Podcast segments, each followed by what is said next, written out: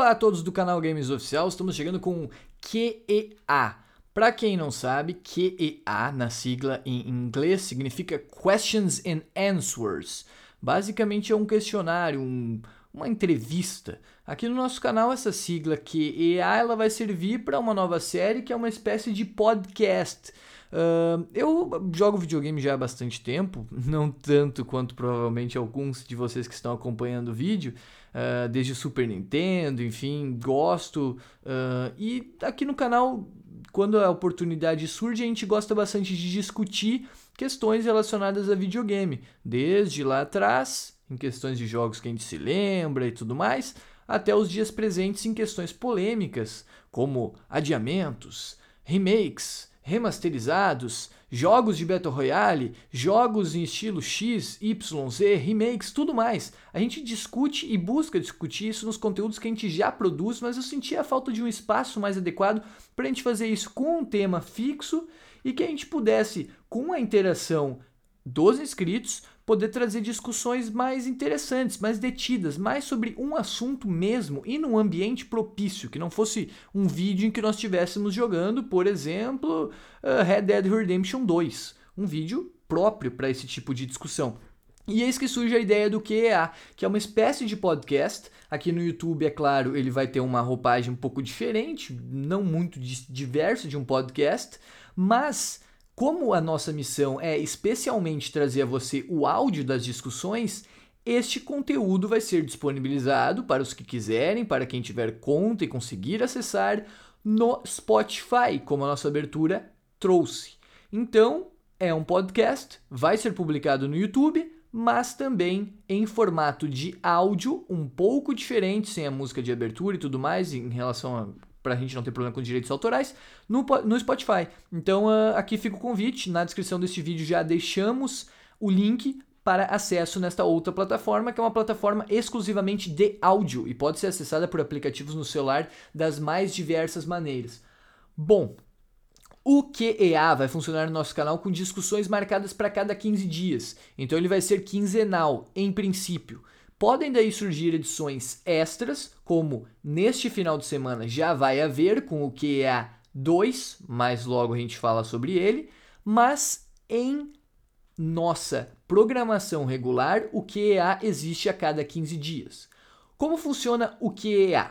O QEA regular basicamente trará temas semanais e quadros semanais, como debate de notícias, debate de jogos lançados entre eu, que apresento e coordeno o canal, John MDS, e os nossos membros hard. O nosso canal tem ali a opção de se juntar como membro e os membros hard podem, se quiserem, a gente não vai amarrar e obrigar ninguém, é opcional. opcional uh, e os membros hard, se quiserem, poderão participar das nossas discussões quinzenais, com temas sugeridos por vocês, temas eventualmente que surgirem no nosso podcast, em discussões, perguntas que vocês usarem os comentários, Basicamente, o QA vai ser uma discussão produzida por mim e pelos membros, mas com a participação e a construção de vocês inscritos que agora estão ouvindo. Então, neste momento, se tiver alguma coisa que vocês queiram ver discutidas no podcast, deixe nos comentários do youtube.com.br canalgamesoficial que, na medida do possível e do interesse desta discussão, nós traremos nas próximas edições.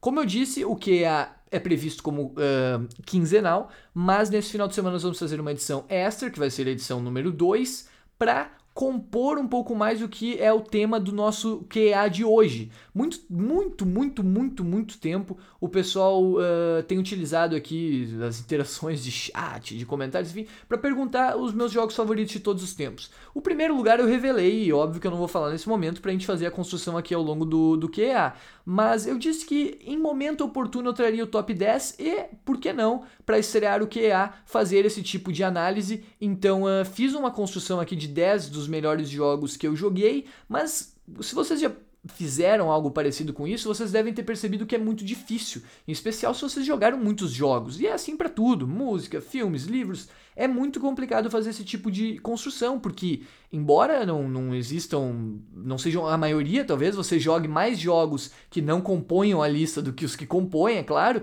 eh, para compor uma lista assim é muito difícil, porque existe sempre coisas que você tem que deixar de fora, que você fica pensando, pô, eu coloco esse, eu coloco esse outro. E então o QA número 2 vai ser para contemplar esses jogos que ficaram de fora, as menções honrosas. QA número 2 neste final de semana será das menções honrosas, para aí no QA número 3 nós podermos trazer aqui a discussão junto com os nossos membros que poderão conosco discutir as questões que vocês é, trouxerem nos, nos comentários. Uh, basicamente, o QA então de hoje vai ser estruturado de uma forma como os próximos, de um podcast com mais ou menos uma hora de duração.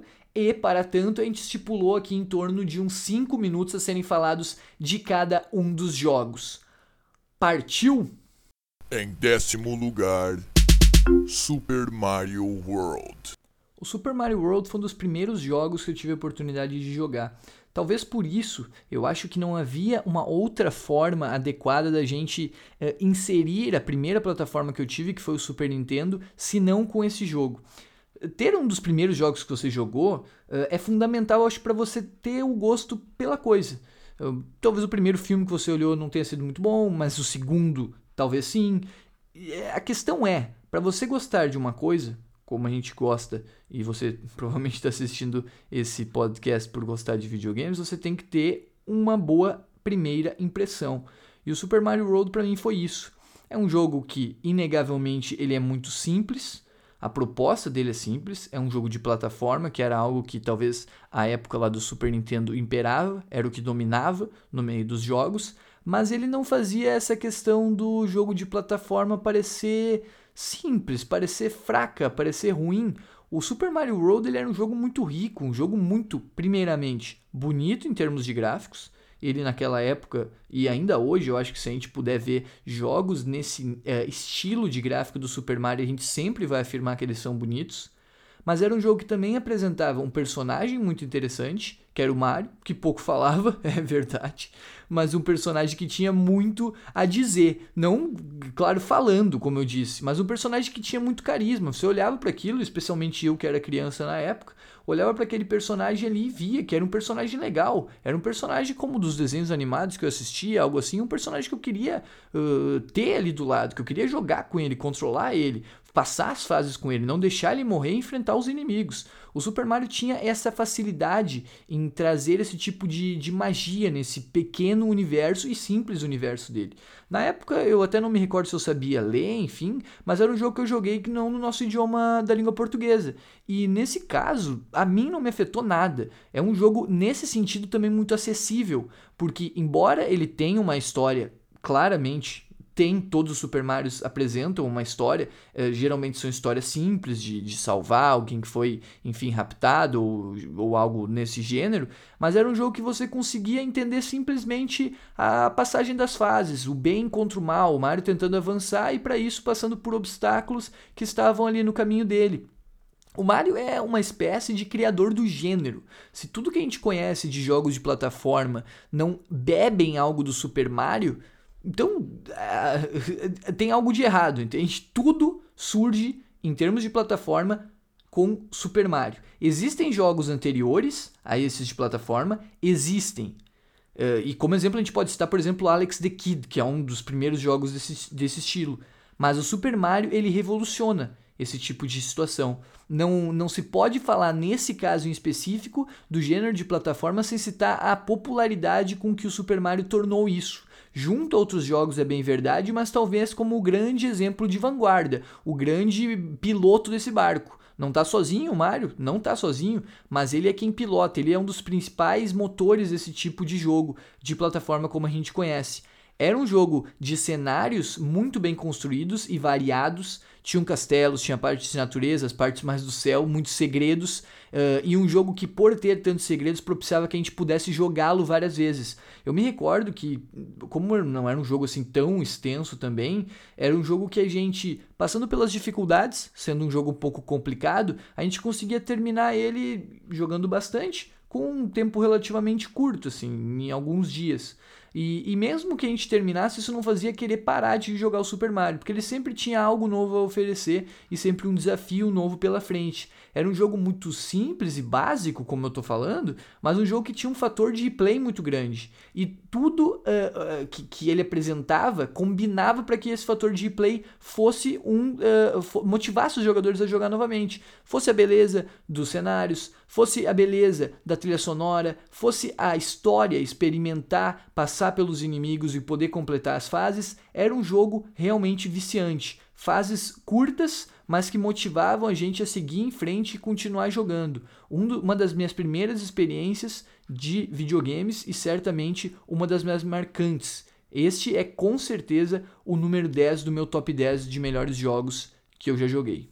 Em nono lugar, God of War. Em nono lugar, há um jogo que requer um pouquinho de história. Uh, o God of War 1 foi o único God of War que eu pude jogar no PS2. Vamos ver outros exemplos aqui de jogos que eu não pude jogar na plataforma original, mas o God of War 1 talvez seja um exemplo bastante engraçado. Porque quando eu estive jogando uh, a série no PS2, eu comecei pelo God of War 2 eu não era muito ligado assim em seguir linhas de história, jogar primeiro um, depois o dois, enfim. Eu estava em época escolar, ensino fundamental ainda, o que os amigos indicavam, o que se conversava, criava uma expectativa, ia lá e jogava. O meu PS2 e agora atenção, não me denunciem por isso, era um PS2 desbloqueado. Então, os jogos, enfim, tinham uma origem um pouco mais facilitada e eram mais baratos. No entanto, isso também produzia alguns problemas para poder jogar os jogos. E o God of War na série teve um desses problemas. Eu comecei jogando pelo God of War 2, mas nunca, absolutamente nunca consegui terminar o God of War 2 porque ele sempre trancava, sempre dava problema no disco, sempre. E o problema provavelmente era porque os discos não eram originais. E aí o God of War 2 é um jogo imenso, muito grande. Não consegui jogar God of War 2 e, enfim, vivi com isso. E um amigo meu da escola no ensino fundamental me emprestou o God of War 1. Pensei, pô, se o 2 não deu, talvez o 1 eu tenho um pouco mais de sorte. E consegui completar o 1. A primeira vez que eu completei o God of War 1 não me saiu da cabeça. E aqui vai, não é um spoiler, mas uma indicação do que acontece na história. Não me saiu da cabeça a ideia de que o final do God of War 2 era também o começo. Eu não vou falar, obviamente, mais claramente o que se passa, mas o God of War 2 começa com a última cena. E aquilo para mim me causou impacto na época. Eu ainda hoje acho que é algo bem marcante. Assim, não me recordo de muitos jogos que façam esse tipo de, de inversão da história e façam tão bem quanto o God of War 1. Jogando os outros God of Wars, o que eu posso falar, e por isso que eu coloco o God of War 1 aqui neste lugar como o melhor God of War e como o nono melhor jogo que eu joguei, o God of War 1 faz tudo que os outros fazem, mas de uma forma bem feita, e isso nem todos os outros God of War conseguem fazer, principalmente na história, e vai uma crítica. Na minha opinião, a série God of War, na maioria dos jogos, não tem histórias boas, exceção é o God of War 1. Uh, faz muito bem o que faz o God of War 1 e faz de uma forma simples. O God of War 1 não tem tantos poderes, não tem tantos chefões, não tem eh, tanto de tanto, vamos dizer assim, como os outros. Menos é mais nesse caso. E eu acho que ter essa simplicidade do God of War, ter essa história simples, mais rica, é o que faz o God of War 1 ser superior aos outros e ser um dos melhores jogos de todos os tempos. O God of War 1, em certo aspecto, pega o gênero do hack and slash, desse tipo de aventura em terceira pessoa, entre aspas, e revoluciona. O God of War 1 revolucionou e inspirou muitos outros jogos. Vocês podem pegar depois do lançamento do God of War 1 lá no PS2 e comparar quantos jogos tentam tomar as ideias do God of War para si. Pelo, e de fato, God of War 1 foi muito bem nesse sentido. Tanto que os próximos God of War tentam, entre aspas, copiar e alguns acabam virando paródias de si mesmo. Mas o God of War 1, na minha opinião, ele revoluciona esse estilo por trazer uma história bastante rica em termos de mitologia, em termos do que, é os, do que são os personagens e como eles são interligados me chama a atenção até hoje como os cenários parecem muito pequenos. Você começa o jogo vendo uh, poucas horas, assim, você joga talvez uma hora e meia e você vê o Ares lutando lá no fundo, numa batalha contra soldados, enfim. E isso vai voltar lá no final do jogo, quando o Ares luta com o Kratos, enfim. Os cenários todos voltam, o jogo tem um, um grande círculo que vai sendo trabalhado. Não é um jogo que simplesmente constrói histórias para encher, uh, encher linguiça. O jogo ele traz as histórias com um objetivo, ele sabe onde ele quer chegar. E é um jogo muito curto, se você tem experiência, especialmente no God of War. Mas é um jogo que Nesse sentido, tudo que ele apresenta tem um objetivo. Você controla o Kratos não por querer sangue, como alguns dos outros jogos deixam a entender. Você controla o Kratos por uma questão muito ligada à família deste personagem e ao Ares. O God of War 1, quem joga e especialmente assim pensa de uma forma não tão ligada aos outros jogos, o God of War 1 não precisaria nem de uma sequência. É um jogo que tem início, meio e fim. E, e, e, nesse sentido, eu acho que o God of War 1, por isso, talvez seja mais completo do que muitos dos outros que, que surgiram na sequência. Uh, em termos de personagem, em termos de mitologia, história, a forma como ele apresenta o gênero, eu acho que o God of War 1 fica marcado também, em especial, pelo combate e os desafios que esse combate apresenta. Tem o Challenge of the Gods, tem o próprio combate, dependendo da dificuldade que você selecionar, e isso vai trazendo uma dificuldade ao jogo. O God of War combina com dificuldade. Jogar o God of War numa dificuldade mais alta, para mim, em alguns casos é impossível. O último God of War eu até me, me, enfim, me desafiei um pouco, mas esse God of War 1 eu acho muito complicado jogar na, na dificuldade mais alta, em especial enfrentar o Ares. Jogar na dificuldade alta o God of War, se desafiar, combina com esse estilo. É um jogo que tem uma espécie de, de, de modo arcade. Você tem que pegar uh, itens, você tem a barrinha de vida, você pega penas, você pega os olhos para melhorar a magia, enfim, você tem que saber administrar a forma como jogar o God of War 1 para seguir adiante. É um jogo inteligente nesse sentido, ele exige do jogador esse tipo de pensamento, esse tipo de estratégia. Não é um jogo bobo puramente no estilo hack and slash. Você não simplesmente senta o dedo no quadrado para matar os inimigos. Você pensa, você rola, você explora os cenários em quebra-cabeças muito importantes que esse jogo apresenta. Em resumo da ópera, God of War 1 é uma excelente história, um excelente desafiador jogo e um jogo em especial muito simples. Um jogo que sabe onde quer chegar, ele tem os seus próprios limites e dentro desses limites ele trabalha a sua história. Uma história rica em folclore e em mitologia. E um jogo que para mim também se faz inesquecível e por isso é o meu nono lugar. Em oitavo lugar, Final Fantasy XII. Vocês devem ter percebido que até agora eu procuro falar dos jogos com uma espécie assim de, de, de, marco, como se eles tivessem me marcado. E eu acho que se num top 10 de jogos a gente não fizer isso, se o jogo não for minimamente memorável, a gente está fazendo isso errado. Muitos jogos às vezes podem parecer melhores do que são por fator de nostalgia. Os jogos têm que deixar uma impressão no jogador e uma impressão duradoura. Eu falei um pouco de história, de folclore, de cenários, e eu acho que nada representa, talvez no meu top 10, um mundo mágico melhor do que Final Fantasy XII. Joguei pela primeira vez o Final Fantasy XII, aqui vai uma curiosidade, como eu falei lá no, no God of War. Joguei ele no Play 2 com um disco rachado, e eu cuidava desse disco como, como se fosse uma coisa realmente muito importante, porque eu não queria que aquele disco quebrasse. No PS2 eu joguei mais de 100 horas do Final Fantasy XII e fiquei muito feliz quando esse jogo foi novamente me apresentado no PS4 com o Zodiac Age.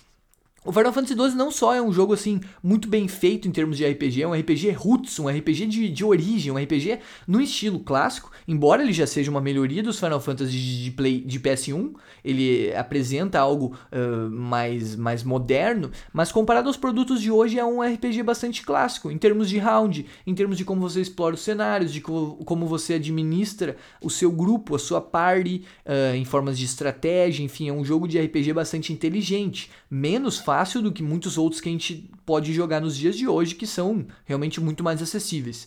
No entanto, o que me faz gostar muito do Final Fantasy XII, além dessa questão roots clássica, que você joga e vê que você está jogando algo especial e principalmente simples, um jogo que na, naquilo que ele apresenta, ele não tenta criar muitos floreios, porque a qualidade muitas vezes de um jogo não está nesses floreios que cria, mas em apresentar aquilo que ele se prestou a apresentar. Sendo uma boa ideia, o jogo vai ser bom. Muitas vezes você não precisa de grandes explosões, grandes mortes numa história para ela ser boa. E o Final Fantasy XII nesse sentido é um mundo que é praticamente um mundo de sonhos assim criado pelo Square Enix. O personagem principal ele tem desejos muito simples, de voar, de ser o, o, o, o pirata do seu próprio barco. É um jogo realmente que tem personagens sonhadores e, e, e, junto a ele, a Square Enix traz temas bastante complexos, assim, de política, de relações familiares.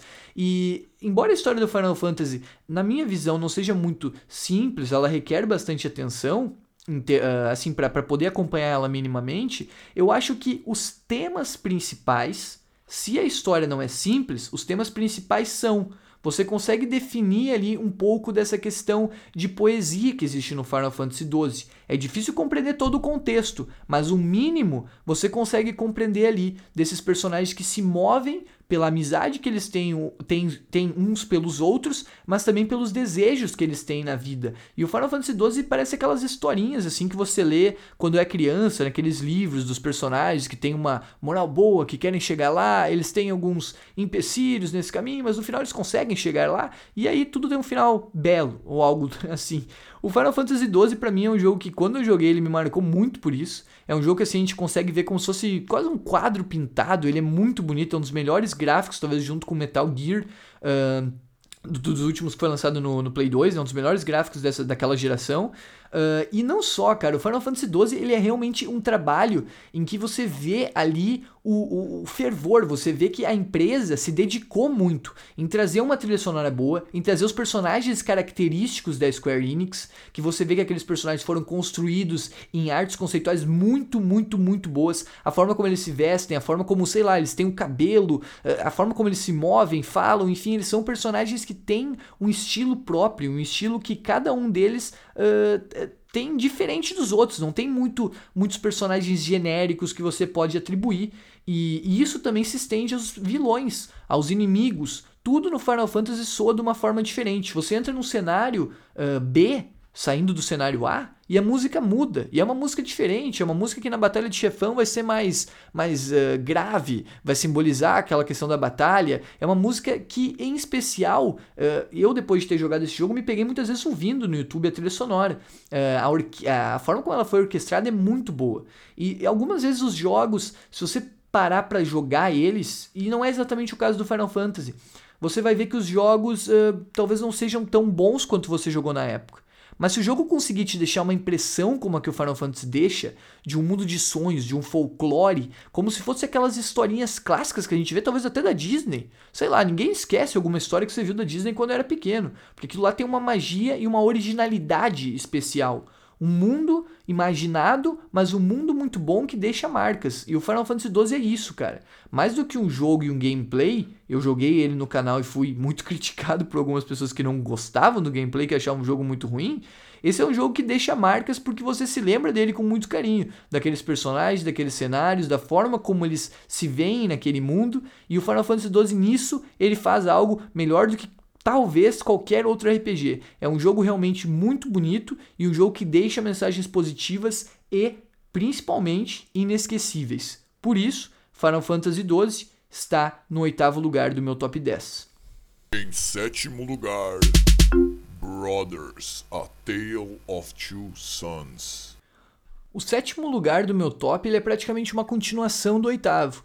Uh, você pega tudo isso que eu falei do Final Fantasy XII que me marca. A beleza, a forma dos cenários, praticamente como pinturas, os personagens, a forma como eles são, a arte conceitual que envolve eles, a história, a trilha sonora, tudo. Você vê aquele jogo, talvez numa, numa sala, assim como se fosse um cinema, vamos dizer, e você entra para dentro daquele jogo. Você esquece do, do mundo ao redor e, em especial, eles apresentam esse tipo de, de poesia. O foco desses jogos, desses jogos em especial, é trazer para você essa questão da beleza, esse, esse folclore mesmo que envolve o, o jogo. Brothers A Tale of Two Sons é um jogo que ele consegue ser ainda mais minimalista, ele é muito curto. Você termina ele em duas horas. É um jogo muito simples. Você não tem uma palavra dita em idioma que você consegue conceber. Ele não é em inglês, ele não é em português, ele é numa linguagem mais ou menos, e aí para citar um exemplo que eu acho que é mais conhecido, uma linguagem como a do The Sims. Os personagens falam num idioma próprio. Como contar uma história dessa forma? Cara, a gente tem muitas formas de se comunicar, não só com palavras. E eu aqui fazendo uma crítica, esse é um podcast e o nosso objetivo é falar sobre jogos. Eu acho que os jogos, em alguns pontos, em especial por tentarem sempre trazer aquele mesmo tipo de produto, principalmente nos últimos anos, eles acabam esquecendo a forma e como eles podem se comunicar com os jogadores. Os jogos podem se comunicar com trilha sonora, com gameplay, com imagens de várias maneiras e de várias formas de interação. Os controles hoje têm recursos que lá na época do Super Nintendo não haviam. O Brothers of Tale Two Sons mostra que a simplicidade e saber o que apresentar é muito mais importante do que você jogar um jogo com um zilhão de horas ou um jogo em que você sai por aí no mapa pegando recurso e construindo, ou que você sai por aí no mapa acelerando carros a um muito rapidamente. O Brothers of Tale Two Sons ele apresenta uma história concisa, uma história de personagens emocionantes que envolve questões familiares, mas que envolvem questões uh, de, de, de, magia, assim, de personagens que, que realmente não existem, de monstros gigantes, enfim. E, e uma história que realmente me marcou desde que eu joguei ele no PS3. Comprei ele no PS4, joguei novamente aqui, mas é um jogo que é belo. O significado de belo é difícil pra gente definir. Não tô falando de beleza de pessoas, o que torna uma pessoa bela, não. Você olha para uma música, você sabe que aquela música é bela, que aquele filme é belo e que o jogo é belo. Definir o belo é difícil. No entanto, não estou falando do belo também o cantor, né? mas você pegar um jogo e sentir algo por esse jogo, sendo que você percebe que isso não está exatamente na forma que você controla os personagens ou no número de explosões da tela, quando esse jogo te fala pela por algo que está interno a ele, eu acho que você percebe que ele tá algo, tem algo especial. É difícil colocar aqui na minha lista, e foi difícil fazer essa lista, colocar jogos uh, que são muito próximos de outros que são apresentados, cara. Existem muitos jogos parecidos hoje em dia. E o Brothers of Two Sons, o que ele quer apresentar é algo diferente disso. Ele é um jogo indie, sim, um jogo indie muito curto, mas um jogo indie que tem algo diferente a dizer ao jogador. E por isso, esse tipo de experiência é algo que eu acho que tem que ser valorizado. Eu não estou colocando ele aqui no top 10 para ser um protesto ou para ser para falar isso que eu estou dizendo agora. Não é esse o meu objetivo. Mas o Brothers of Tale Two Sons é um jogo que você joga e você não esquece, porque ele é diferente dos muitos Call of Duty que são lançados todo ano, e eu gosto do, do, dessa série, mas enfim, uh, dos muitos, sei lá, Battle Royales que existem, dos muitos jogos de corrida, de ação e aventura, que talvez seja o gênero mais uh, popularizado de hoje. O Brothers of Tale Two Sons ele é diferente, e ser diferente não significa que o jogo por isso vai ser bom. O Brothers of the Two Sons ele consegue apresentar essa história diferente de uma forma emotiva, que toca. E, na minha opinião, em termos de tudo, visualmente, trilha sonora, a, a própria história que ele conta, ele acaba sendo marcado para sempre. Se você jogar o Brothers of the Two Sons, saiba que é um caminho sem volta. Você não vai esquecer desse jogo, também por ele ser curto e você querer mais dali. É um dos melhores jogos, sem dúvida, já feitos. E ele prova principalmente que você não precisa ter muito para fazer um jogo bom. O que você precisa ter uma história que possa atingir quem está jogando. E isso ele faz e faz muito bem. Em sexto lugar, The Elder Scrolls V Skyrim. Eu confesso que até jogar esse jogo, talvez a única experiência que eu tinha em gêneros de RPG tenha sido com Final Fantasy XII, que já apareceu nesse top 10 lá no PS2. Uh, ah, eu não pude jogar o Skyrim no PS3, sempre ouvi elogios e fortes elogios a esse jogo. E quando ele foi anunciado para PS4, hoje o Skyrim existe para praticamente tudo, mas quando ele foi anunciado para PS4, eu antes de, de sair muito atrás de gameplays ou de mais informações, fiz a, a compra, fiz a compra do, do Skyrim para poder jogar. Porque é um jogo daqueles que você recebe tantas informações, tantos elogios, tantas pessoas que colocam ele como o melhor de todos os tempos, ou algo assim, que você meio que se vê obrigado a experimentar. E jogando Skyrim eu pude ver o porquê disso.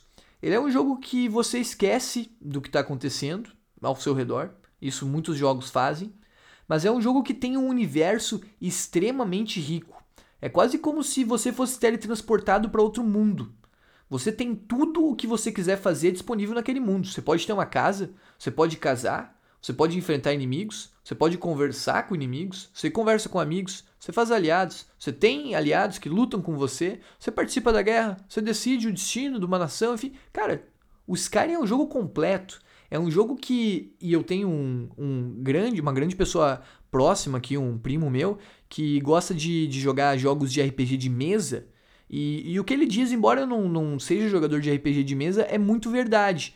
O Skyrim é um jogo que a liberdade que ele te pro, proporciona ela é muito próxima dessas dos RPGs de mesa. É um jogo que você usa a sua imaginação no Skyrim um pouco menos, né? Porque o Skyrim te apresenta em tela as coisas, mas o jogo que você escolhe o seu destino.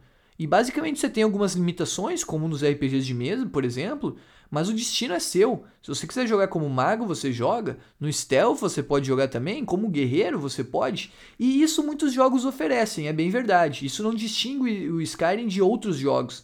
A questão do Skyrim para mim que é fundamental é o conjunto da obra. O Skyrim nada faz mal. Talvez os bugs, mas eles são, sei lá, até dirimidos pela experiência. Eles são pouco perto de tudo que o Skyrim tem a oferecer. O Skyrim é um universo extremamente cheio. E aí sim, de coisas para fazer, como eu disse, mas de culturas diferentes e de um próprio folclore. A questão é, a Bethesda, quando criou o Skyrim, ela acreditou naquele mundo. Provavelmente a Bethesda passou por várias e várias páginas de textos escritos. O mundo do Skyrim ele não se contradiz. Você vai lá na Guilda dos Ladrões, a forma como eles se comunicam é toda parecida. Você percebe que aqueles personagens vivem daquele jeito, sendo que são personagens que não existem na real. São personagens que, que foram criados. Mas todos eles se comunicam da mesma forma, eles pensam da mesma forma, eles apresentam coisas para o jogador da mesma forma. Você se sente naquele lugar ali, um lugar meio homogêneo, que é a guilda. Você vai para outra guilda, você vai para a escola dos magos, você percebe uma forma totalmente adversa desse primeiro lugar que você passou. O jogo tem esses núcleos, cada núcleo separado, cada núcleo muito rico, com muito a dizer e apresentar. O Skyrim, nesse sentido, sempre tem algo para você. Se você quer jogar de uma forma, você pode ir lá conversar com aqueles personagens e fazer as missões da, da, daquele, daquele grupo em específico. Se você quiser simplesmente explorar cavernas, você pode. Achar outros personagens para lhe passar missões, você pode. É um jogo que é praticamente uma infinidade de coisas a serem feitas e coisas que neste mundo te trazem uma experiência de muita realidade, como se você tivesse realmente no papel daquele cara que fosse o, o, o, realmente o escolhido ou a escolhida. Você tem a opção de criação. É um jogo que, em termos desse folclore, ele incorpora todo o resto. Os diálogos, a forma como você vai fazer compras, explora as cidades, as cavernas, o, o, próprio combate, cara. Você tem os aliados seus e é muito diferente você combater alguns dos inimigos ou cair numa armadilha numa caverna.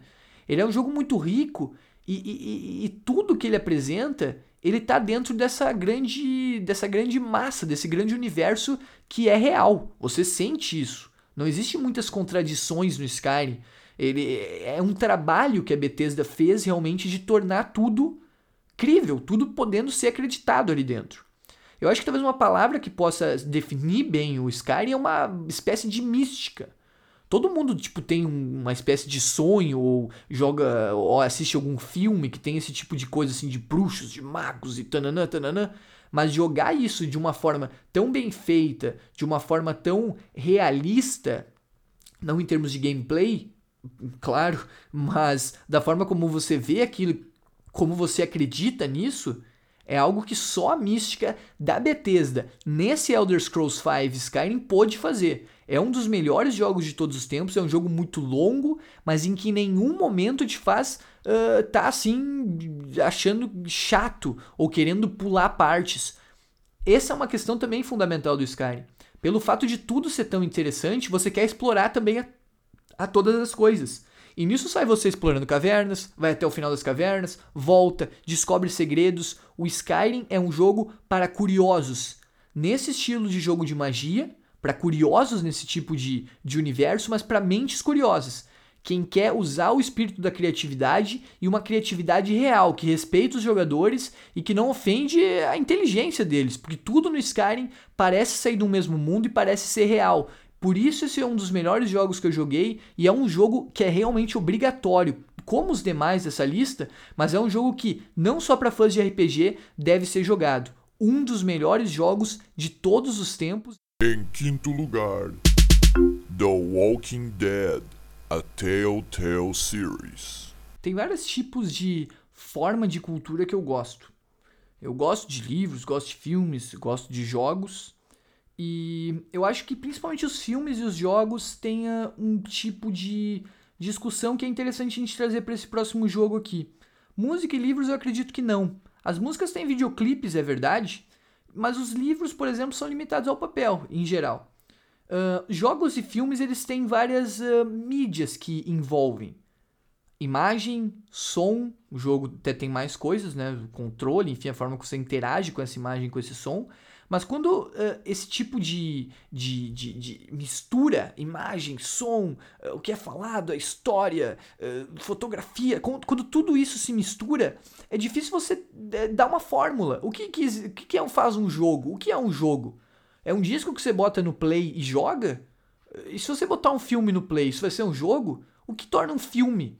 Cara, o filme, acho que se você não buscar os filmes diferentes, você talvez não entenda essa provocação. Mas, cara, tem filmes extremamente diferentes do que a gente está acostumado a ver. Vai ver um filme iraniano, é, tem cenas que é um minuto feitas de uma garrafa rolando montanha abaixo. E é assim. Tem filmes de diversas formas e jogos de diversas formas. O quinto lugar no meu top 10 é o The Walking Dead, a primeira temporada da Telltale Games. Isso seria um jogo? Isso seria um point and click de interação? Mas aí seria o que? Uma série, um filme? O que é o The Walking Dead primeira temporada? Para mim, inegavelmente, é um jogo. Muito disso traz da intenção do criador. Não existe uma fórmula do que torna um jogo, do que faz um jogo e do que faz um filme. É claro que a gente acaba sendo um pouco adestrado. Quando a gente joga sempre a mesma coisa, a gente quer buscar sempre a mesma coisa no futuro e isso nos limita. A gente acaba não conhecendo uma infinidade de outros bons produtos, tanto na indústria do cinema quanto na indústria dos jogos. Eu não estou falando de, de música de filme, de música de livros, porque como eu disse, eu acho que como eles têm uma, uma única forma ali em geral de ser apresentados, a, eles podem apresentar de, de, diversas formas revolucionárias um texto, por exemplo, mas a discussão de polêmica se um livro é uma música não existe. Talvez possa existir na letra, mas ele não é musicado exatamente. Você pode ler ele por extenso. A diferença é no jo nos jogos e filmes, por exemplo. Existem vários jogos no estilo destes criados assim pela Telltale Games. Não só da Telltale, existe aí o Detroit, existe o Until Dawn, existem vários jogos desse tipo. O The Walking Dead 1, para mim, sem dúvidas, é um jogo. E um jogo dos melhores jogos já feitos. Em termos de história, em termos de personagens, eu acho que é um jogo com uma carga de drama altamente. Uh, assim, algo imbatível realmente. Eu nunca, talvez, tenha jogado um jogo que pelo final tenha me deixado tão abalado quanto The Walking Dead 1. Eu sei o final do The Walking Dead 1 e se eu jogar ele amanhã, eu provavelmente vou chorar de novo, porque é um final muito bem feito. Talvez ele bebe um pouco disso dos filmes. É, porque nos filmes você pode ter um filme de ação, enfim, mas não tem uma interação tão grande quanto nos jogos que você controla o personagem. E então os filmes eles têm que se deter no drama, eles têm que provocar emoção em você, não por você estar tá pulando com um personagem ali num penhasco, você vai estar tá vendo isso. E eu acho que o The Walking Dead por ter um pouco essa temática assim de filmes que você controla os personagens, mas muito limitadamente, eu acho que ele tem que apresentar uma história boa. Se um jogo como os da Telltale não tem história boa, eles não tem nada. Porque o gameplay deles você pode até gostar, eles podem ter quebra-cabeças, mas a história é o que faz esses jogos serem bons. Então é a única coisa que a Telltale pode apresentar. Se vocês me entendem, acho que vocês conseguem entender. Então a questão é: o The Walking Dead 1 ele marcou uma geração, ele venceu jogos de prêmios do ano, sendo muito menos jogo do que muitos outros que a gente conhece. Ele é um jogo, mas ele é um jogo de de, de, de, visualização, de experiência. Você experimenta tudo que ele quer te apresentar. E se você experimentar bem, aten é, com atenção, tudo que está em tela e toda a história, você vai ver que de fato ele tem que estar na lista de melhores jogos já feitos. É claro que opiniões são opiniões e eu respeito quem não gosta de jogos como The Walking Dead 1, mas a experiência que esse jogo me trouxe é uma experiência muito complexa ele pega a temática dos quadrinhos que inspiraram a série do mesmo nome e ele faz uma questão bastante complexa que a série muitas vezes relativiza para ter muitas mortes e para ter ação, etc. O The Walking Dead 1 mostra que não existem realmente heróis e vilões. Existem pessoas tentando sobreviver, algumas passando por cima da sua ética e outras que realmente tentam viver de uma forma de uma forma de acordo com o mundo antigo, nesse novo mundo dominado pelos zumbis. E a forma como a relação dos personagens a partir daí vai sendo construída, com perdas, com ganhos, com personagens conhecendo pessoas novas, é extremamente interessante, porque você está no meio dela. Se você não controla os personagens de uma forma como você controla num Uncharted, por exemplo, você faz as escolhas do que eles vão dizer, do que eles vão falar e de que forma eles vão responder às questões polêmicas que aparecem. O The Walking Dead nunca vai ser igual para todos que jogarem. Sempre vai ser um The Walking Dead diferente. O final vai ser igual, mas a experiência como você vai interagir com tudo que vai acontecendo vai variando. Isso vai te fazer pensar principalmente. Não é um jogo que você vai sentar ali para simplesmente jogar. Ele vai te propor reflexões e você vai ter que pensar. Você vai é, agir sobre aquela história. A história do The Walking Dead está ali. Você vai estar tá jogando, mas você também vai estar tá agindo sobre. Ela tem algo a te agregar.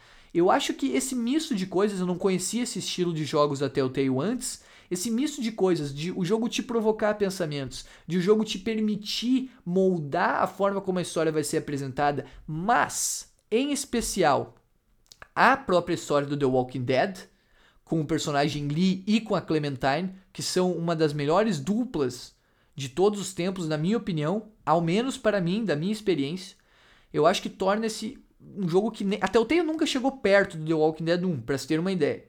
E eu acho que é um jogo que é difícil de se fazer novamente. Porque mesmo a história pode ser argumentado que ela é meio parecida com outras coisas uh, que já foram feitas, mas eu acho que tudo aquilo da forma como foi apresentada, da forma como você acha que vai para um lugar a história e ela na verdade está indo para outro, e depois ela tem várias reviravoltas no final que te põe a pensar se você fez escolhas certas, se você fez escolha errada, se você fez escolhas erradas e se tem como voltar atrás.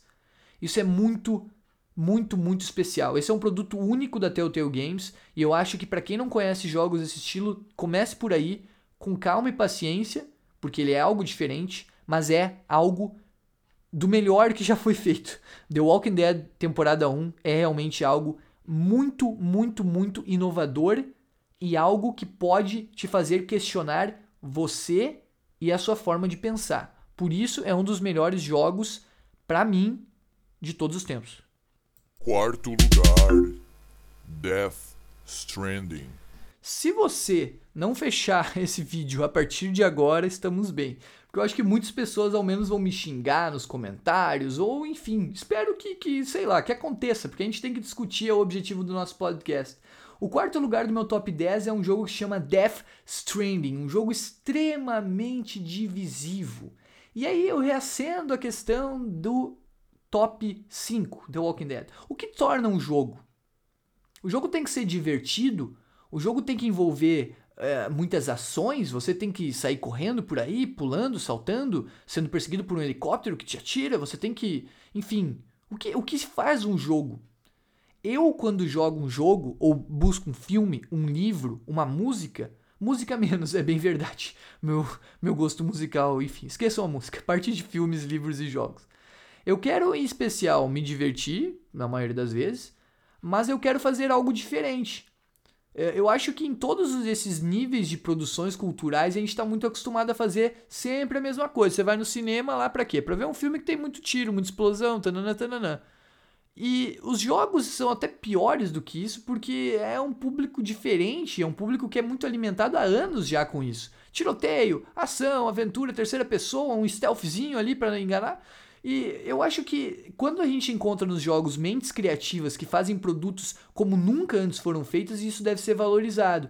Eu comprei o Death Stranding porque eu já conheci o Hideo Kojima há um tempo. No entanto, o Metal Gear Solid para mim sempre foi um jogo extremamente difícil. Eu sou péssimo em stealth. Joguei Metal Gear Solid 4 no PS3 e não consegui passar adiante. Achei um jogo muito complexo, muito difícil. A história eu não fazia ideia do que era, já era o quarto jogo da franquia.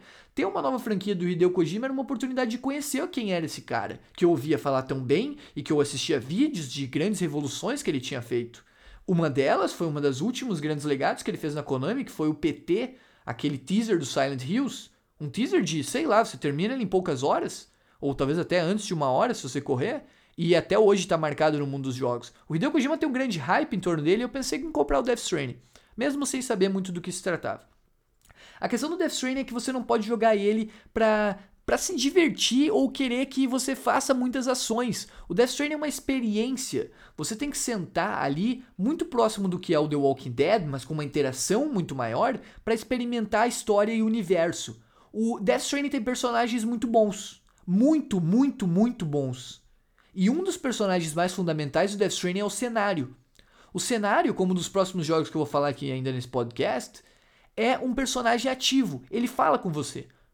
Você tem que saber escutar. Não é algo que, que é uma leitura fácil. Você está andando pelas montanhas de neve, você está andando pelos cenários sem ninguém e tem uma mensagem ali. A mensagem do Death Stranding é de união. Comunidades que perderam tudo e vão se unindo aos poucos para se ajudar. O Death Stranding não é um jogo que faz os jogadores competirem uns aos outros, mas provoca reflexões nesse estilo de fraternidade, de sociabilidade, socialidade até. Os jogadores se ajudam online e durante a história, se você pegar os NPCs. É um jogo que, nesse sentido da história, apresenta algo diferente, é um gênero inegavelmente diferente, embora tenha uma roupagem de aventura em terceira pessoa, ele não é só isso. E é um jogo que tem uma história que, se você for jogando, acompanhando pela trilha sonora, cutscenes, é algo que você nunca jogou antes. Eu fiz a série aqui do Death Stranding, uma série com um nome bastante diferente, porque eu queria refletir sobre esse jogo. O que eu disse sobre o, Death eh, sobre o The Walking Dead antes é válido. Se você jogar um jogo apenas para se divertir e não pensar, não construir, não sair desse jogo melhor do que quando você entrou, tudo bem, você vai ter um grande lazer ali. E nem sempre a gente precisa ficar pensando na vida ou melhorando como, como seres humanos. A gente precisa descansar, faz parte isso. Mas é, é, é essencial que a gente, como pessoas racionais, tente sempre pensar e usar a razão tentar crescer, tentar pensar. E poucos jogos fazem isso. Death Stranding é um dos que provoca. Como o The Walking Dead, mas um pouco mais. Porque ele tem uma temática que às vezes não é muito clara. E você tem que tentar ler o que ela está te apresentando. O Death Stranding é um jogo que te torna alguém diferente de quando você começou a jogar ao final. Você não é a mesma pessoa, provavelmente não, não deveria ser assim. Agora, o que muitas pessoas pegam do Death Stranding é jogar ele sem a mente aberta. A pessoa vai jogar o Death Stranding e vai comparar ele com sei lá que, que P de jogo, cara. Vai pegar o Uncharted, vai pegar o Homem-Aranha. Não tem nada a ver, cara. O Death Stranding é uma coisa única. Na minha visão, nada foi feito antes parecido com o Death Stranding. E eu até falei isso na série, pode ser um grande exagero, por favor me critiquem. Nada vai ser feito no futuro próximo disso se o Hideo Kojima não fizer. A gente precisa de mentes que possam passar por cima do que geralmente é comercializado, cara. O Kojima não tá nem aí.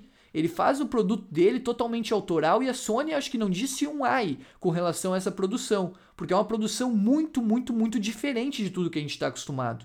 E muitas vezes até arriscando em sucessos de vendas. Tantas comparações que ele foi, foi objeto, né? O Death Stranding é um produto que você tem que jogar e você tem que bater em cima para tentar entender o que, que, se trata. Por isso, é um jogo que não está ali simplesmente. Ele está ali para sofrer a ação do jogador, uma ação reflexiva. Você tem que pensar sobre o Death Stranding. Eu, falando por mim, procuro isso nos jogos e quando os jogos atingem isso, para mim eles são já excepcionais. O Death Stranding é um jogo excepcional, um jogo único e um jogo que você não consegue jogar de mente fechada. Se você pegar a maioria dos jogos de hoje, isso é quase uma ofensa fazer o jogador pensar. No Death Stranding, pensar é um requisito fundamental para você apreciar essa grande obra de arte e um dos melhores jogos já feitos. Talvez, a depender ainda porque nós temos, no momento que esse QA é publicado, novos jogos para serem lançados no Play 4, e eu não vou aqui tecer previsões antes de jogá-los, mas talvez, e nesse momento, o melhor jogo, o melhor jogo da atual geração. Em terceiro lugar, Shadow of the Colossus. Eu juro que não é proposital, mas parece um pouco que as colocações aqui foram meio organizadas para dar uma coesão ao, ao que é. Esse terceiro lugar, ele conversa um pouco com Death Stranding, ao menos na minha imaginação, cara, como eu interpretei os jogos. Shadow of the Colossus tem muito mais do que Death Stranding do que vocês podem pensar. Não sei se vocês já pensaram em comparar ambos os jogos, se jogaram os dois jogos, mas são dois jogos que têm uma história que não é muito clara. Tem ali alguns figurões que aparecem, você não sabe muito a motivação deles. É uma história que, no caso do Shadow of the Colossus, é muito mais simples do que no Death Stranding, mas uma história que tem poucos personagens, Uh, ali traz algumas questões em que o cenário muitas vezes atua como um personagem, explorar um mundo vazio de coisas e muito forte agora, muito forte, entre aspas, vazio de coisas, faz parte dos dois universos. No Death Stranding você anda de lá, para cá e não acontece nada. No Shadow of the Colossus também. E por que isso torna um jogo bom? Porque esse é outro jogo que está numa espécie de, de arte. Nem todos os jogos conseguem chegar nesse patamar de arte. É difícil definir arte. Antes eu estava falando do conceito de belo e arte é muito parecido. O que torna algo arte? Tudo é arte nos, nos jogos? Se você jogar uh, Gold Simulator, vai ser um jogo que vai ser definido como arte? Simplesmente por ser um jogo? Todo filme é arte? Não sei. Uh, Shadow of the Colossus com certeza é. É um jogo extremamente. Uh, um jogo extremamente, se olhado de uma forma externa, de uma forma simples, um jogo extremamente uh, vazio, cara. Um jogo não tem muito o que oferecer. Você vai lá, faz 16 batalhas de chefão e o jogo terminou. O que esse jogo pode ter de especial? A questão que o Shadow of the Colossus tem de especial é trazer tudo numa espécie de poesia. A história do Shadow of the Colossus é apresentada de uma forma diferente. Como você conversa com esse universo apresentado de uma forma diferente. Tem uma voz que sai de um palácio de cima dela, numa linguagem que você também não compreende, e ela vai falando para você coisas que você não entende naquele momento. Você vai jogando esse jogo, vai explorando as árvores, vai explorando os desertos, vai enfrentando chefões muito bem feitos. Os combates são muito bons do Shadow of the Colossus. Mas e aí? E aí, beleza? Você tem 16 batalhas de chefão, vale a pena comprar um jogo para enfrentar 16 boas batalhas de chefão? Não sei. A questão do Shadow Colossus é que em gameplay ele é bom, ele tem bons desafios para você fazer se você jogar ele novamente, mas não está aí a qualidade do Shadow of the Colossus. O Shadow of the Colossus é um jogo que, ao final, com as respostas que ele lhe dá, e são respostas insuficientes porque elas te provocam a pensar, como eu estava falando antes dos jogos, é um jogo que você não sai dele da mesma forma que entrou, você vai ficar pensando, vai provavelmente ficar com marcas do Shadow of the Colossus por muitos anos, quem sabe para sempre.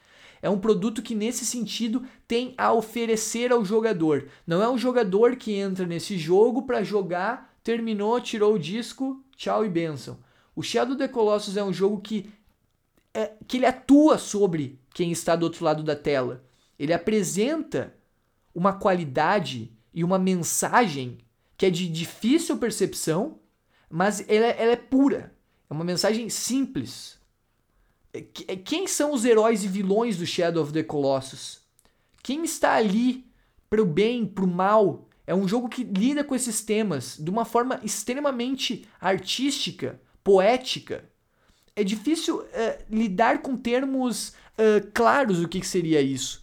Existem algumas discussões na filosofia se seria possível, cara. Você sabe definir o que é o vermelho e o que é o azul. Mas você não consegue definir o que é a poesia, que é o que a gente está trazendo aqui. É, o fato é que o Shadow of the Colossus, quando você termina ele, você sente algo diferente. Que é isso que a gente define como arte, possivelmente. É um jogo que, ao final dele, ao final desse gameplay, que na minha opinião é muito bom, mas algumas pessoas criticam, você está diante de uma história muito rica, que no início pareceu muito simples. Uma história incompleta tem alguns pontos, mas uma história muito rica, que te faz pensar ele entra em partes naquilo que a gente estava discutindo hoje mais cedo, como um folclore. O mundo do Shadow of the Colossus só existe no mundo do Shadow of the Colossus, não existem muitos jogos assim próximos. Claro, você pode pegar o Trico, né, que diz que é o Rico, Shadow of the Colossus e The Last Guardian, mas fora isso, não, não tem muita coisa. Ou eles copiam o Shadow of the Colossus ou só existe Shadow of the Colossus.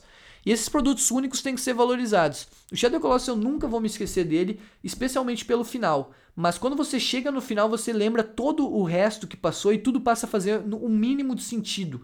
Ele, ele é um jogo provocador, ele te provoca. E é uma grande, grande, grande, é um grande ganho que ele esteja no PS4. Eu não pude jogar ele no PS2 também, e jogar ele no PS4 foi uma experiência marcante. Eu acho que é um jogo indispensável. O remake é muito bom, ele é mais fácil do que o do Play 2, o que está disponível no PS4. Mas é um jogo que todos os jogadores deveriam ao menos jogar, para ter um pouco dessa sensação do que é jogar um jogo diferente e do que é jogar um jogo que, que, que ele quer provocar. O Shadow of the Colossus tem, é, ele, ele diz muito mais pelas suas imagens, pelos seus cenários, pela sua música, do que especialmente os personagens falando. E isso não é fácil de ser feito.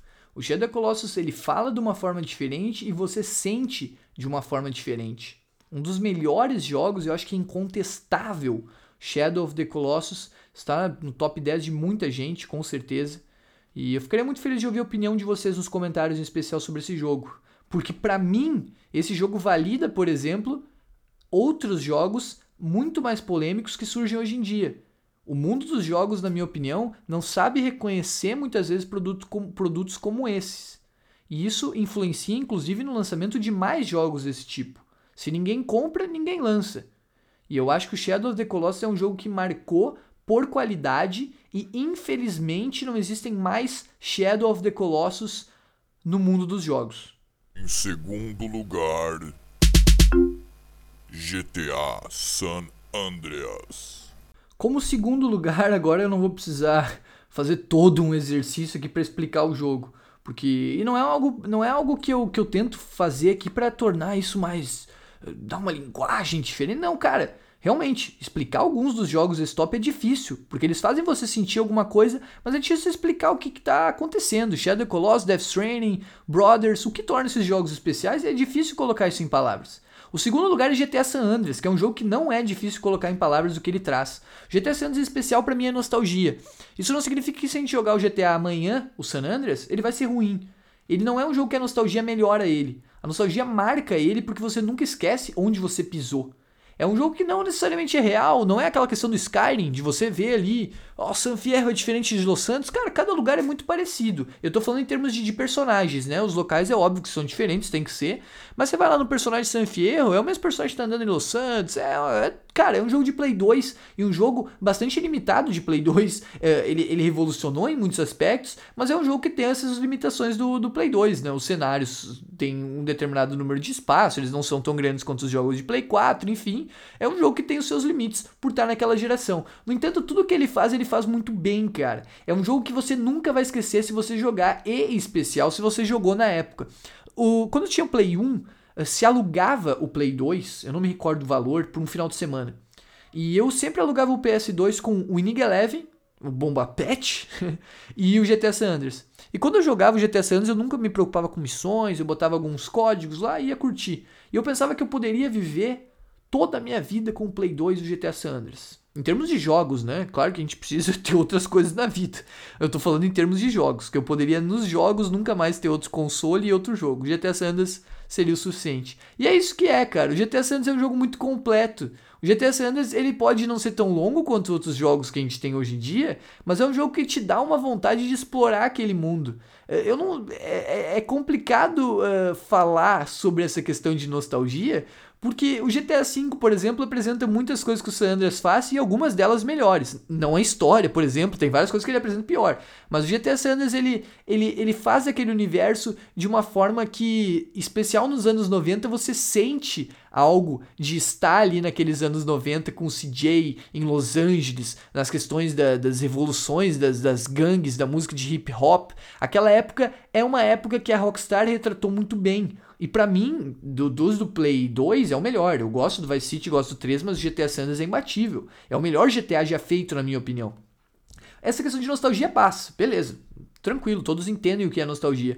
Mas a trilha sonora do GTA San Andreas é muito marcante. É um jogo que não acaba quando você termina o jogo, cara. Hoje em dia, às vezes eu abro o Spotify para ouvir uma música do GTA San Andreas.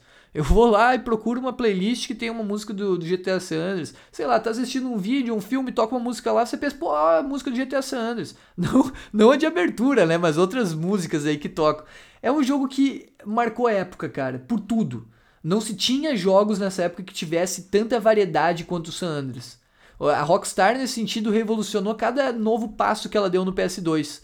O GTA 3 talvez seja o jogo mais importante de todos os tempos para os jogos de mundo aberto. O GTA Vice City já foi muito mais evoluído do que o 13 e o San Andreas muito mais do que o Vice City. O San Andreas tem cassinos, o San Andreas tem pen spray, tem missões de todos os tipos, de todas as variedades, numa história muito bem feita. A história do CJ, o vai e vem, a expulsão de Los Santos e a volta de Los Santos, a traição de Big Smoke, isso é uma coisa que entrou para a história dos videogames. Quem joga videogame é praticamente obrigado a conhecer isso, cara. Porque é algo que, pô, se você vai estudar uh, outros tipos de história, de outras mídias, tem coisas que são indispensáveis. E o San Andreas, sem dúvida, na minha opinião, é um marco que você tem que, tipo, conhecer, ao menos se você gosta de videogames. Os lugares, as atividades, a trilha sonora, a história, por tudo que ele apresenta, GTA San Andreas, sem sombra de dúvidas, é um jogo muito, muito, muito marcante. Eu brinco que eu deveria jogar ele uma vez por ano. E, em termos, essa brincadeira não é uma brincadeira, é uma coisa séria. Porque eu consigo, juro, juro, conseguiria, né? Porque eu não, não faço isso. Mas eu conseguiria todos os anos fazer pelo menos um gameplay de GTA San Andreas. Me cobrem, vamos fazer isso. Apoio do povo. Se vocês apoiarem, eu faço. Tô brincando. Mas GTA San Andreas é um jogo que realmente ele tem um valor de replay muito grande e é um jogo muito bem feito. Talvez o melhor jogo da Rockstar Uh, de todos os tempos, a gente tem que ver o que o futuro da Rockstar reserva, mas é bastante complicado bater o que esse jogo simbolizou e continua simbolizando. O universo do San Andreas é um universo marcante e você quer sempre que, puder, sempre que possível voltar àquele mundo. Em primeiro lugar, The Last of Us. Quem acompanha o canal há mais tempo sabe que o primeiro lugar dessa lista é The Last of Us. Foi o melhor jogo que eu joguei lá no Play 3, a primeira vez que eu joguei The Last of Us não foi lá das melhores experiências, porque eu peguei ele, acho que não foi no lançamento, foi um pouquinho depois, em setembro daquele ano lançava o GTA V, então eu tinha que terminar o The Last of Us de uma forma rápida, e isso não foi muito bom. Voltando ao The Last of Us no PS4, e eu comecei essa jornada um pouco no PS3, mas voltando ao The Last of Us no PS4 me deu vontade de platinar. E foi através da platina que eu pude realmente me aproximar desse jogo. O The Last of Us é um jogo para ser jogado em umas dificuldades mais altas. É algo que eu, como falei no, no God of War anteriormente. É um jogo de sobrevivência. É um jogo num universo que existem vários outros jogos que se passam em universos parecidos. Você tem pouca munição, você tem poucos itens, você tem uma parte de stealth, é um jogo de sobrevivência. É um jogo que os personagens não têm muito mais na sua vida. O protagonista desse jogo, um dos, né? Uh, ele começa o jogo já tendo uma grande perda irreparável na vida dele, uma perda que vai guiar todo o jogo dali para frente. O que esses caras têm? O mundo The Last of Us envolve dinheiro, envolve poder, envolve política. O que eles têm? O que eles tentam lutar? Lutam, para quê? Para viver. Mas e aí, estando vivo, eles lutam por quê? Qual o objetivo de vida? O que move esses personagens? The Last of Us traz essas discussões e traz essas discussões de uma forma muito bem feita. A Naughty Dog é uma empresa que eu acho que inegavelmente é muito boa. Fez lá no Play 1, trabalhou com Crash Bandicoot. No Play 3 começou a trabalhar com Uncharted, que é um jogo muito bom, mas é um jogo bastante tradicional, Uncharted. Eu acho um jogo bom, mas nunca pensei, por exemplo, em colocar no meu top 10 enquanto eu estava construindo essa lista. O The Last of Us é um jogo no estilo do Uncharted, ou seja, aventura em terceira pessoa, mas para por aí, param por aí as comparações. O The Last of Us, em termos de tema, história e personagens, ele é imbatível. Antes eu falava do que move esses personagens de The Last of Us. O que eles têm é apenas um ao outro. Se você não tiver um coração de pedra, você vai jogar o The Last of Us e você vai sentir algo pela relação entre pai e filho, ou filha, né? Que existe entre o Joel e a Ellie. Eles não são, na verdade, ligados por sangue. Eles não são pai e filha, uh, enfim, de, de, uma forma uh, ligada por, por sangue. Eles são pai e filha porque escolheram ser assim. Um e o outro perderam tudo que eles conheciam. O Joe perde uma pessoa fundamental. A Ellie, você vai saber isso lá no DLC se você jogar, também perde uma pessoa fundamental. E aí os dois estão ligados ali numa entrega, um tráfico de pessoas, que é assim que o jogo chama. E na verdade eles passam a se reconhecer um no outro. Não só usando um outro para sobreviver, mas reconhecendo que um, num, é, um utilizando o outro eles se completam. Eles perderam aquilo que eles tinham, mas juntos eles podem ser melhores. O The Last of Us não é o melhor jogo de gameplay para mim colocar na lista de, de melhor de todos os tempos.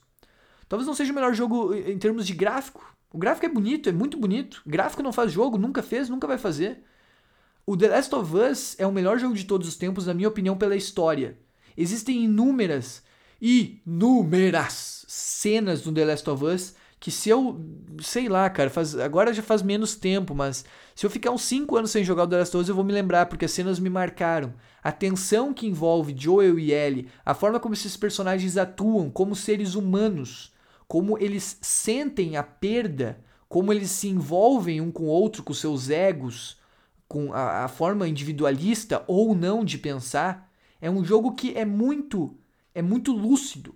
Ele não faz nada de errado, ele não exagera em nenhum ponto. E é muito difícil num cenário assim de zumbi de sobrevivência fazer isso. Muitos jogos são diferentes, não tem problema em jogar um Undying Light, por exemplo, que você vai lá e sai fazendo aquilo que, que a gente está acostumado. Mas o The Last of Us não é isso, cara. O The Last of Us, mais ou menos como The Walking Dead, ele quer mostrar o ser humano numa condição adversa, fazer você pensar sobre como aquele ser humano se comporta.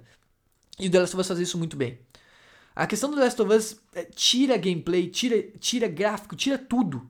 Joel e Ellie, para mim, são dois dos melhores personagens de todos os tempos. A Ellie, com certeza, o Joel eu acho que fica um pouco mais para trás, mas também. A forma complexa como eles se dão, uh, como se dá a relação deles, é uma coisa que nunca, na minha opinião, foi conseguida em outro jogo.